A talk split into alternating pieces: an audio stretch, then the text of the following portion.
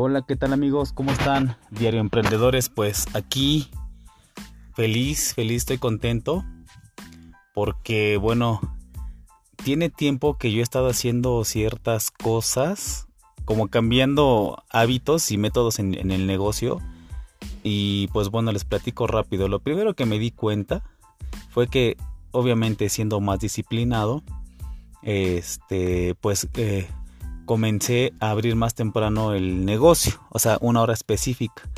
¿Y por qué llego a esta conclusión?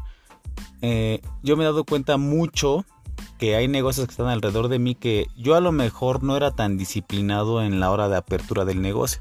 A pesar de que en mis redes sociales y en Google y en todas partes puse yo que abrimos de las 3 de la tarde hasta las 11 de la noche. Y a veces por unas u otras cosas, mm, incluso hasta porque daba yo un poco de vueltas o me distraía en el celular, eh, abríamos mucho más tarde, 5 hasta 6 de la, tarde, de la tarde llegábamos a abrir. ¿Y qué pasó? He procurado ser un poquito más estricto en esa parte y abrir mucho más temprano, o sea, a las 3 de la tarde como a la gente se lo prometemos. Y he visto muchos resultados. Y haciendo un poco de lado esa parte de que ya estoy siendo más estricto en el horario, donde sí he sido disciplinadamente estricto es abrir siempre, abrir diario. O sea, les pongo un ejemplo muy claro que yo cuando platico con la gente de, o amigos de otros negocios y que yo he visto que no abren tan seguido o de repente descansan un día el día que quieren o simplemente no abren. Entonces yo lo que les digo es, mira, es bien sencillo si tú abres diario, como en las tiendas departamentales, no sé, un ejemplo, la comercial mexicana. Ellos abren de lunes a domingo los 365 días del año de las 8 de la mañana a las 11 de la noche. Aunque no llegue el empacador, aunque no llegue un cajero, si no llega el gerente, si no llega un encargado, si no llega el policía, si no llega quien no llegue, esa tienda llueve, truene, relampague, se abre. Entonces, ¿qué sucede? Pues la gente está seguro que a la hora que vayan entre las 8 de la mañana y las 11 de la noche van a encontrar abierto ese lugar. Lo mismo pasa con nuestros negocios, amigos.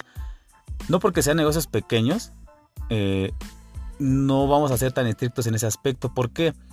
Porque piénsenlo de esta manera. Como ustedes ya saben, pues nuestro negocio es de, se llama Lotres García y vendemos lotes.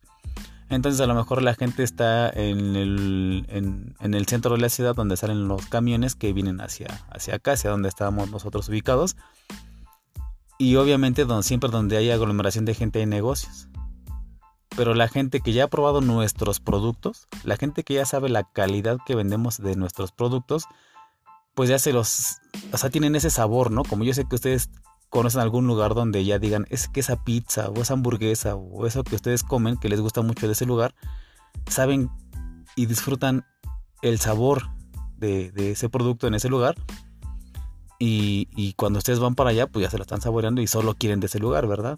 Entonces, si tú has logrado eso con tus productos, con la gente, y la gente prefiere esperarse a comer contigo, pudiendo estar ahí donde les repito, en el centro de la ciudad donde salen los, los, camiones y ven varios puestos de comida, en mi caso específico de elotes, ellos que pueden pensar, ¿no? Así de, pues, si, si ellos saben, o más bien si yo he sido estricto en, abrir siempre, ellos saben que, que me van a encontrar.